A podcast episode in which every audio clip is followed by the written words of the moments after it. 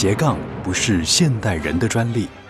作曲家孟德尔颂不仅身兼钢琴家、作曲家、教师、指挥家，更是指挥棒的发明者，并且开启了巴哈音乐的复兴运动。同时，他还是冒险家、旅游达人和水彩画家。想知道音乐家究竟如何十八般武艺样样精通，而且样样不稀松吗？欢迎来到音乐家的大脑研究室，高盛制作主持。欢迎收听音乐家的大脑研究室，我是研究员高盛。我们这个节目是一个全新的企划，那当然这个契机有两个，一个是我看到泰德的教育。动画影片当中，科学家来研究呃音乐家的大脑，就是这些音乐家正在演奏的时候，呃，他们有一些特殊的仪器来 follow，看看他们大脑到底会有一些什么样的反应啊？就发现，呃，当我们在阅读、绘画、运动或者是听音乐的时候，我们的大脑相对应的一些区块会有反应，但是当 musician 在 playing instrument。他们在演奏乐器的时候，那个大脑的反应跟活动是非常剧烈的哈。那所以也就会认为说，其实音乐家真的相对起来，他们的大脑是被开发的很好，很也不能说完整啊，一定还有可以被开发的余地啊。那所以当他们可能他们要从演奏家变成一个音乐的艺术行政者的时候，他可以有很高的。EQ 情商指数去处理很多很繁复的呃资料或者是人际关系，然后他们也非常有创意去解决很多的问题。那另外一个是，当然我过去有机会访问过很多很多的音乐家、音乐人，无论他们学的是古典音乐、爵士乐、世界音乐等等，发现很多人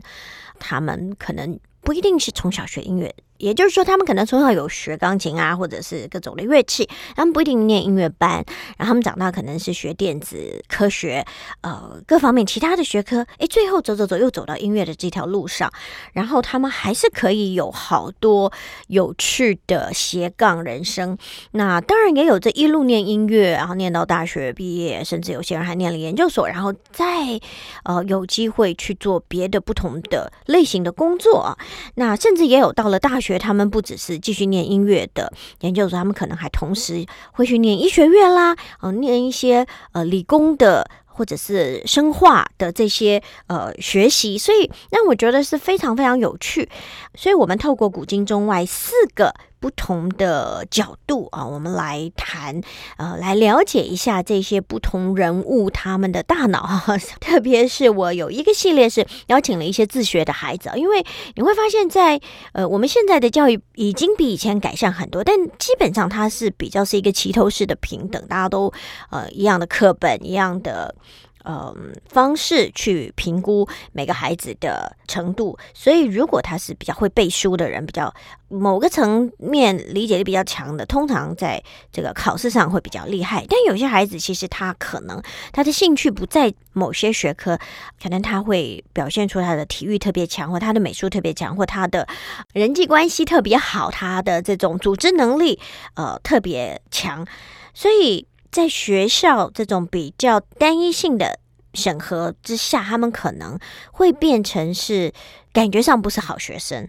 那所以很多孩子他们选择自学，能够在自己喜欢的领域里面去更专注的学习，那其实也有很好的发展。那在今天我们要在呃古今中外的这个外的单元呢，这一个系列跟听众朋友来。讨论的是，我想在这几年，对于呃台湾的朋友，甚至很多年轻人非常熟悉的来自日本的钢琴家角野准斗啊，他是近年可以说是非常非常活跃的一位知名的钢琴家和作曲家。那当然，他是以演奏肖邦的音乐最为著名啊。他生于东京，他三岁的时候就开始弹钢琴，他的妈妈自己就是他的钢琴启蒙老师。那之后呢，他竟然去就读东京大学，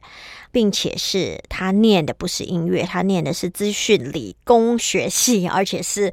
呃有念到研究所。那二零二零年的三月，他毕业，并且取得了这个总长奖，也就是说，他是一个很会读书的孩子。那但他一路以来呢，他并没有是以呃往。音乐系发展来学习，而且他还在法国的所谓的媒体声音研究中心学习了六个月的音乐资讯处理技术和人工智慧。那二零一八年的八月，他在日本的 PTNA 钢琴大赛获得了大奖。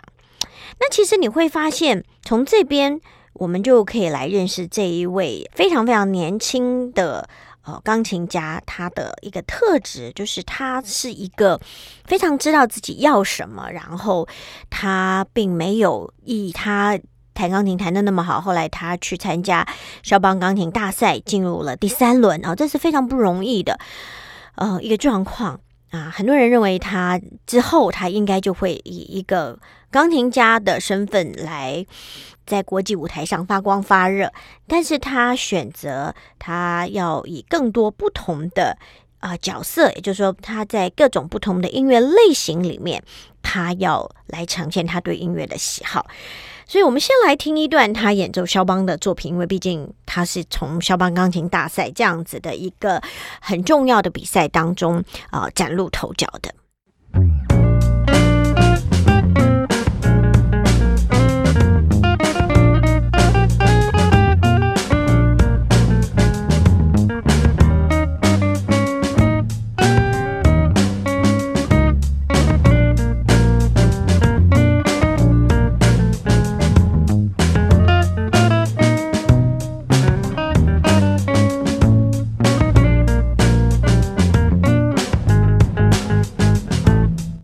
他以卡丁这个名字来经营 YouTube 频道，他的订阅数已经达到百万人次，而且累计观看次数也破亿啊！那他在去年跟今年都来到台湾举行钢琴独奏会，演奏他非常拿手的肖邦的作品以及他自创的一些曲目。j o j o 在这个以出色的琴艺。啊，能够进入国际肖邦钢琴大赛的第三轮，虽然在准决赛的时候他并没有得名，但是他的演奏风格已经受到大家的瞩目。那在他接受访问的时候，他表示，呃，经营频道有小小的成功，但是对于自己要放弃理工，完全从事音乐这条路，他还是有点怀疑哦。不过他表示说，肖邦国际钢琴大赛给了我自信，可以走音乐这一条路。那我们在呃很多的报道上都知道，他的母亲就是钢琴老师，所以现在二十七八岁的小野真都可以说是从小 baby 的时候就接触到钢琴音乐。那他而且是持续的学琴。呃，后来他去念理工学院，他是东京大学的高材生，大学跟研究所都是走数理的路线啊。他几乎已经决定将来就是朝科技和音乐结合的方向前进。那二零一八年的夏天呢，角野真斗拿到了日本 PTNA 的钢琴大赛特级首奖，那这让他有了往音乐生涯迈进的一个契机。那二零一九年。呃，焦野真斗决定报名参加肖邦国际钢琴大赛，但是因为 COVID-19 疫情啊，所以当然会有一些受挫。可是他就以卡汀之名经营自己的 YouTube 频道，他以能自由的将自己的演奏透过钢琴传达给世界为信念，持续的发表自己创作或演奏的各式音乐类型影片。那我们说他的频道。订阅数已经达到百万人次，他累积的观看次数也超过呃上亿，要破亿。那他自己说，肖邦大赛在二零一九年报名，要不要参赛？他也考虑了很久。那当然，在二零一九年碰到疫情，让他的频道粉丝暴增，但也让他有时间可以好好准备比赛啊。他说，为了将来的音乐生涯能够有很长一段时间跟肖邦相处很重要啊，这让他下定决心哦，他要参加比赛。那跟很多日本人一样，加野真斗也非常的喜欢肖邦。他说，肖邦的音乐非常自然简朴，不是闪亮的华丽。可以在它简单的旋律中感受自然的美。那参加完肖邦大赛之后。焦野真斗他表示，当然，因为很密集的大量吸收肖邦的音乐，对于肖邦有更多理解。但更重要的是，我踏上波兰肖邦生长的土地，以敬畏的心情感受肖邦伟大的存在啊。那他也认为说，参加比赛其实是有好有坏啊。那比赛得了名也不一定就表示将来一定。会有很保障他 会成功，或者是说对他的情谊上会有所帮助。他说：“这次我在肖邦大赛听到太多多样性的演奏风格，大家彼此交流，这是我很大的收获。那反而在比赛之后，焦远全斗说我更可以自由的来演奏肖邦了。那在参赛之后，世界各地。”哦，知道他的人就越来越多。那现在也有来自世界各地的演奏邀约。他说：“像我喜欢古典，也做爵士跟即兴，在日本是比较少，但是欧洲很多。那因为比赛，我能够有机会跟世界上很多音乐家一起工作交流，会觉得心灵与音乐的空间也扩大很多。那所以，其实我想，这个是大家对于这一位 YouTuber Katin。”的一个认识，那我觉得很棒的是，台湾反而是很多年轻人，呃，因为透过 YouTube 的频道认识他，可能反而是年长的爱乐者，一直到他来台湾演奏，去年演奏之后，才发现哇，有这么优秀的一位。啊，年轻的钢琴家，我觉得这个也是很有趣的，就是世代的不同，他们使用的方式，让人家认识他。呃，透过 YouTube 的确是一个蛮好的呈现啊。那我们就说到，呃，Jerry j n 他念东大嘛，哈，不止念了大学，还念了研究所。而在东大的期间呢，他也和好朋友。组了团体，他们有啊，就是他的钢琴加上两个 vocal，一男一女。那么他们这个团体呢，好像一直到现在都还是有的时候会合作。我们就来听一首他们一起合作的，这是选自《玩具总动员》这个动漫的里面一段大家都很熟悉的 “You Got a Friend”。好，我觉得这个在音乐的世界里面有朋友是非常非常重要的一件事情，因为如果嗯没有。朋友，呃，永远就是只有竞争的对手，那是一个很痛苦、很辛苦之路哈。所以，You got a friend in me，我觉得让对于 Katin 来说，他真的是用他的音乐跟全世界喜爱音乐的人来交朋友。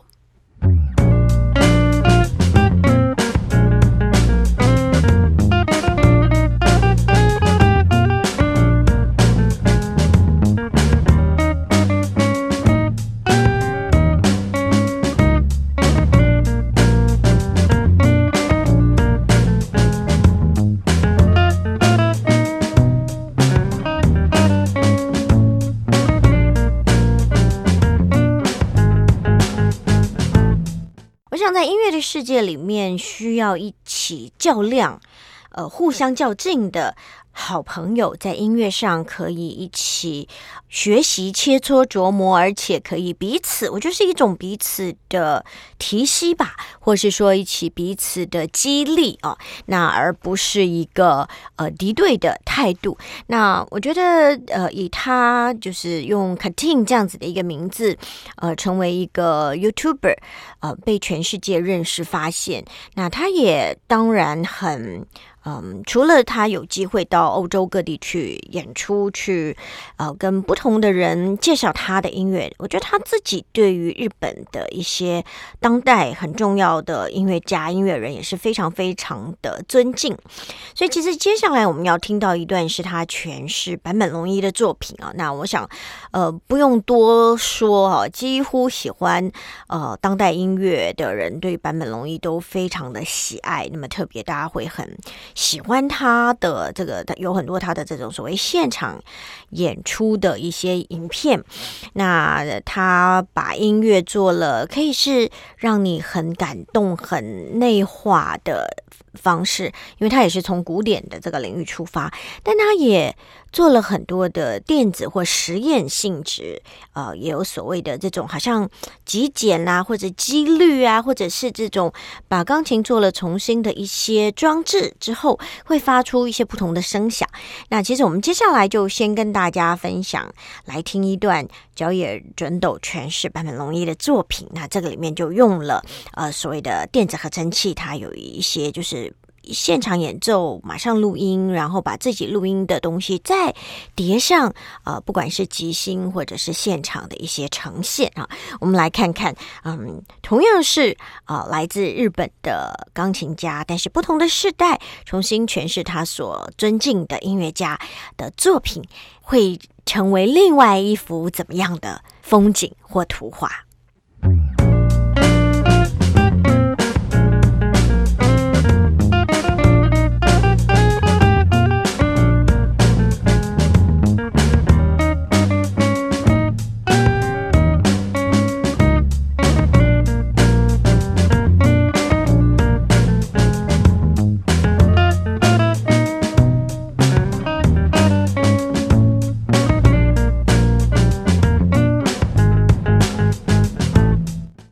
欢迎回到音乐家的大脑研究室，我是研究员高盛。我们在今年为听众朋友全新企划了这个节目，要透过古今中外四个系列，呃，跟大家来分享一下不同世代的音乐家、音乐人，啊，他们为什么能够很有趣，或者是很有才华的。同时，在音乐和其他的领域里面崭露头角！我们要来研究一下他们的大脑。那其实像今天我们在这个古今中外的外这个系列为大家介绍，呃，来自日本的钢琴家。角野准斗，那对年轻人来讲，他是以 Katin 呃这样子的一个名字，成为非常非常呃受大家欢迎的 YouTuber。他自己是从东京大学的理工学院研究所毕业，然后他也曾经到法国去呃做了一些包括人工智慧啊，或者是呃怎么样，就是科技跟音乐结合这样子的一些啊研究。而且他也在很年轻的呃年纪呢，呃进入了。肖邦国际钢琴大赛的第三轮，那虽然没有在决赛拿到名次，可是他也呃受到。国际乐坛的瞩目啊，所以其实，在台湾，他去年和今年都有来台湾演出。很有趣的就是，包括很多的时尚杂志啊，无论是 GQ 或者是 L，都有他的专访啊。那在这些专访里面，就提到说，日本的钢琴家角野准斗，他们这个认为音乐和生活是并存的，要找到属于自己的演奏风格，也希望大家都可以更。尽情的来享受音乐带来的乐趣啊！那很有趣的就是，当然他呃自己做理工，他并没有放弃他要走理工这方面啊。怎么样能够跟音乐做更好的结合？他不是觉得说他要放弃他原来所学的理工，就专门朝音乐表演这个专职或者古典的这条路去发展呢？我觉得他的家人也给予他最大的支持和认同。所以其实他无论对于古典演爵士、流行，甚至呃动漫的音乐，呃，甚至蛮前卫的一些风格呈现，他都去尝试啊。那我们说他很小，大概三岁学琴，四岁他就开始参加钢琴比赛。现在大家都可以从网络上或者他自己的这个呃 YouTube 频道里面去。找到很多有趣的影片。那二十二岁的时候，他在日本的 PTNA 钢琴大赛拿下大奖，所以二十五岁在肖邦国际钢琴大赛进入准决赛。有一个有趣的事情，就是他作为钢琴家是当之无愧，但他却说他不想被局限在钢琴家这个身份。所以二十七岁的他对待音乐的态度，其实可以说是展现十足的新世代思维。那如果去年或今年你有去？现场听到他的音乐会，你会发现真的不同时代。我们不是说，呃，音乐厅都会报告说不能拍照啊，不能录影啊。可是当他在呈现这个 Uncle Piece 的时候，他却是非常非常的大方，跟大家说你们可以录影。好，那我觉得我们就先来聊到这边，我们就先来听好了。他在台湾的钢琴演奏会啊，有一个他自己改编的这个小星星变奏曲啊，那里面你可以看到他在钢琴世界古典的这个领域里面的那种丰富，他把它发挥到他怎么样重新来诠释，因为小星星原来就是 Mozart 的。钢琴变奏曲，它就是以一个 variation 的形式来呈现。那到了二十一世纪，年轻时代的呃这个 Cutting 他要怎么样的来诠释它？我们就先来听这段音乐，而且我相信很多乐迷的影片里面都留有啊当时啊在台湾的呃现场 Uncle Piece 的呈现。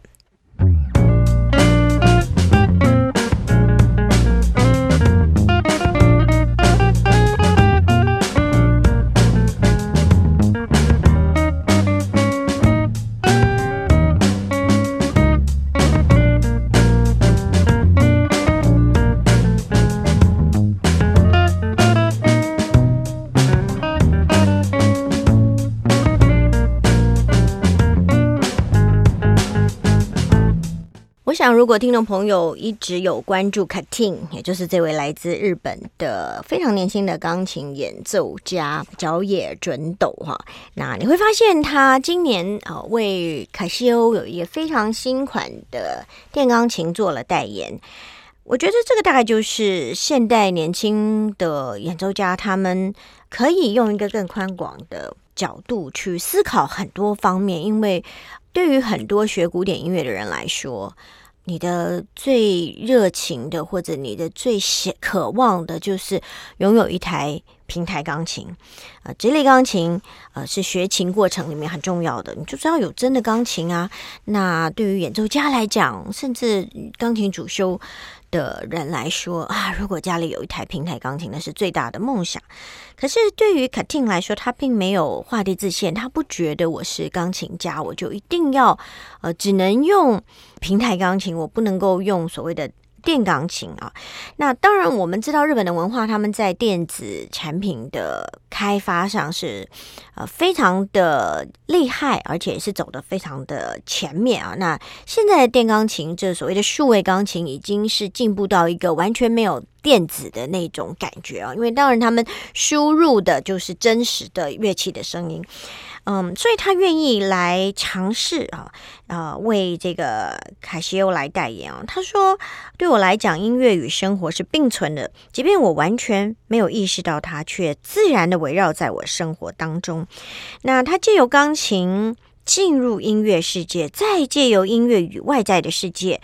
联系。那选择钢琴这项乐器，看起来是。”必然的，但是也展现了角野准斗对这一项乐器的独特理解啊。而瑞钢琴这项键盘乐器最大的优点就是用十根手指头就能够演奏出很多的音色。那虽然钢琴没有办法像弦乐器或管乐器可以控制啊演奏出来的声音，但稍纵即逝的琴音对他来说才是最美好的。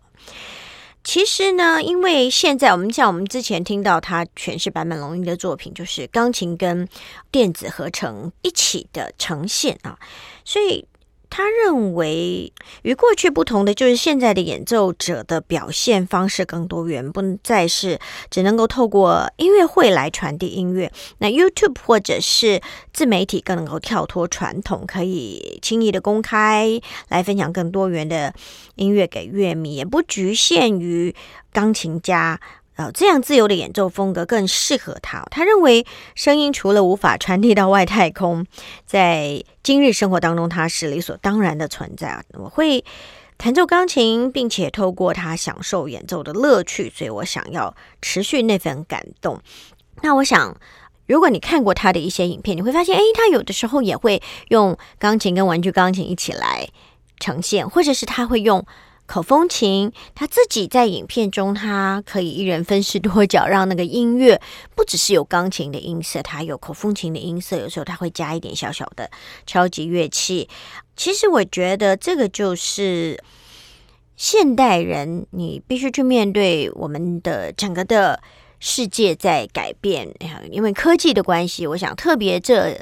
呃，一段时间，大家对于人工智慧 AI 呃有很多很多的讨论啊。那但是我觉得，呃，肯定它所要呈现出来的就是这一些人工智慧，呃，即便是再先进，它是可以帮助演奏家呃做一些丰富的表演的方式。但是 AI 是不能够取代呃我们演奏家的。因为毕竟人是具有灵魂的，每一次的演出都会因为当时的自己的状态，或者是听众的反应不同而有不同的呈现。即便是他每一次啊去谈他自己的创作的作品，或大家去谈他已经谈了不晓得多少遍的肖邦的作品，不会有一次是完全一模一样的。那人工智慧。虽然我相信在未来会一直不断的进步，但是我们相信很多创意的事物，呃，当它要到一个极致的时候，是无法取代啊艺术家他们发自内心的那一种热情跟创意啊。所以，我想接下来我们要跟大家分享的是，他演奏也是生日快乐，Happy Birthday，嗯，他用十二个大小调。呃，来重新的诠释啊，那就是你会感受到他的那一种把音乐当成是非常丰富、非常有趣啊，但是他又是认真对待，然后让不管你接触过古典音乐没有的朋友，都能够在第一个瞬间就感受他的音乐和你是那样那样的靠近啊。我们就来听听看 c a t i n 诠释 Happy Birthday。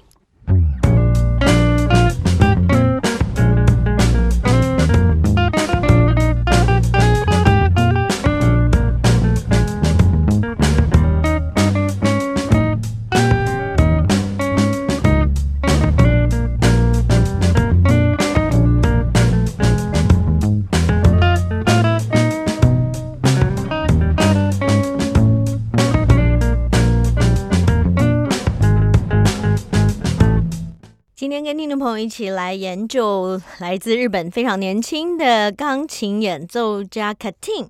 也是角野准斗哈这一位从东大。他是念理工的资讯的，然后他也研究呃 AI 人工智慧。其实提到他，嗯，会不会觉得很似曾相识？跟呃过去两年因为疫情来到台湾演出，从原来大概三四场到暴增到十多场的周善祥，有一点相像。其实我一直想要强调，我们这个节目不是科普节目，我们只是觉得。好像放眼望去，这个音乐的世界里面，无论是作曲家、演奏家啊，或者是各个不同音乐类型领域的这些音乐人，他们。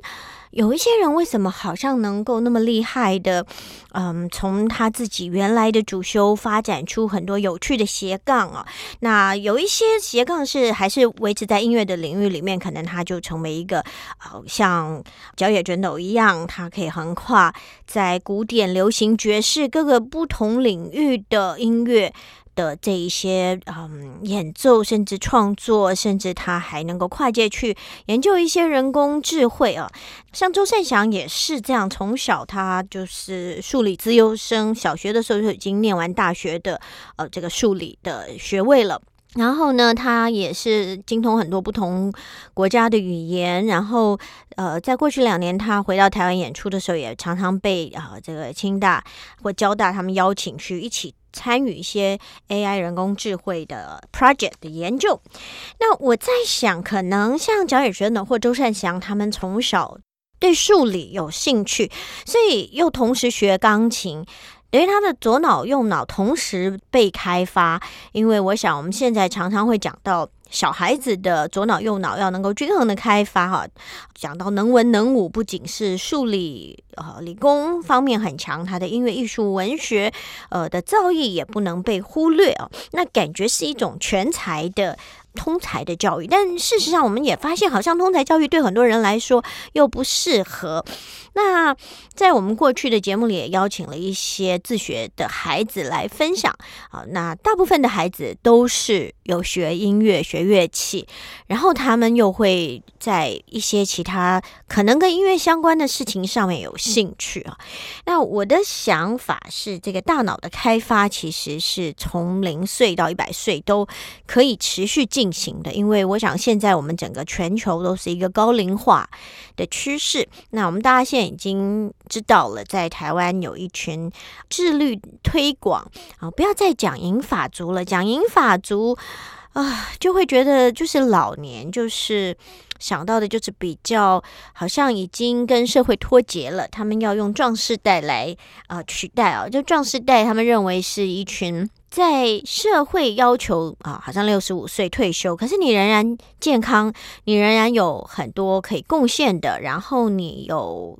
基本上很多的退休的六十五岁以上都还是蛮能够有经济的条件啊，所以他们为什么会那么喜欢出去旅行就是这样。那壮世代就是希望能够呃，在对我们所生活的这一个环境跟我们的社会有所贡献。那我觉得今天来分享这个角野准斗哈，让我想到说，其实大脑的开发。在各个年龄层都非常重要，而且特别，嗯，我也请教了好几位学大脑科学的朋友，他们认为对于现在呃高龄化的社会是很有帮助的，让这一些其实你还没有退休，可能是中壮年的上班族啊，你有钱有闲可以去学音乐、学乐器的时候，好像找回你年轻时候呃的一些乐趣，或者是年轻时候没有办法。嗯，没有能力去实现的一些梦想，其实对于于我们整个大脑的开发，对于我们呃可能面临到的失智的状况，是可以预防跟可以做一个延缓的。所以，其实我们在这个音乐家的大脑研究室呢，我们不是科普节目，我们不是去非常深入的讨论，但是我们只是透过一个所谓大数据来观察这一些。学音乐的人，演奏乐器的人，他们感觉他们真的是比较聪明，比较灵活。那因为当我们在演奏乐器的时候，如果你有机会去看看这个角野准斗，他是以 Cutting 作为他的这个 YouTuber 这个名字，而且他的这个点阅率已经破亿了吧？这个哈，所以。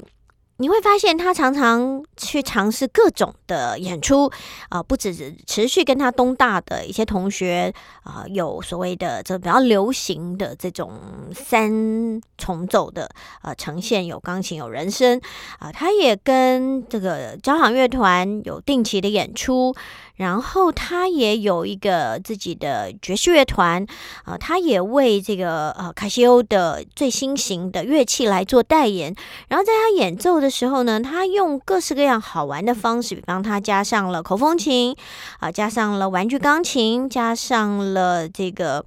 呃各种的小乐器啊，所以他。呃，因为学乐器的人，我们同时要操作好多的事情，所以他可以同时把很多不同的声响，一人分饰多角这样子的方式呈现出来。那我觉得这些，嗯，我们把它当成一个也是很棒的聆听的一个概念，但是我们也把它当成一个可以思考怎么帮助我们啊去开发我们的大脑。那节目最后来分享也是。小野准斗自己改编的莫扎特小星星变奏曲，那他来台湾演出的时候，他是开放让大家可以在他的这个安可曲演奏的时候录音录影哦，所以这也是新兴人类对于很多事情的不同的看法，朋友听众朋友会喜欢 enjoy。下星期同一时间也欢迎您继续来到音乐家的大脑研究室，拜拜。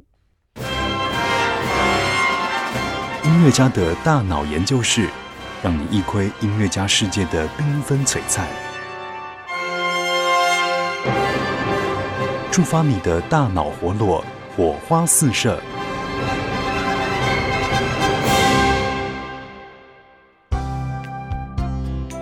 本节目由文化部影视及流行音乐产业局指导播出。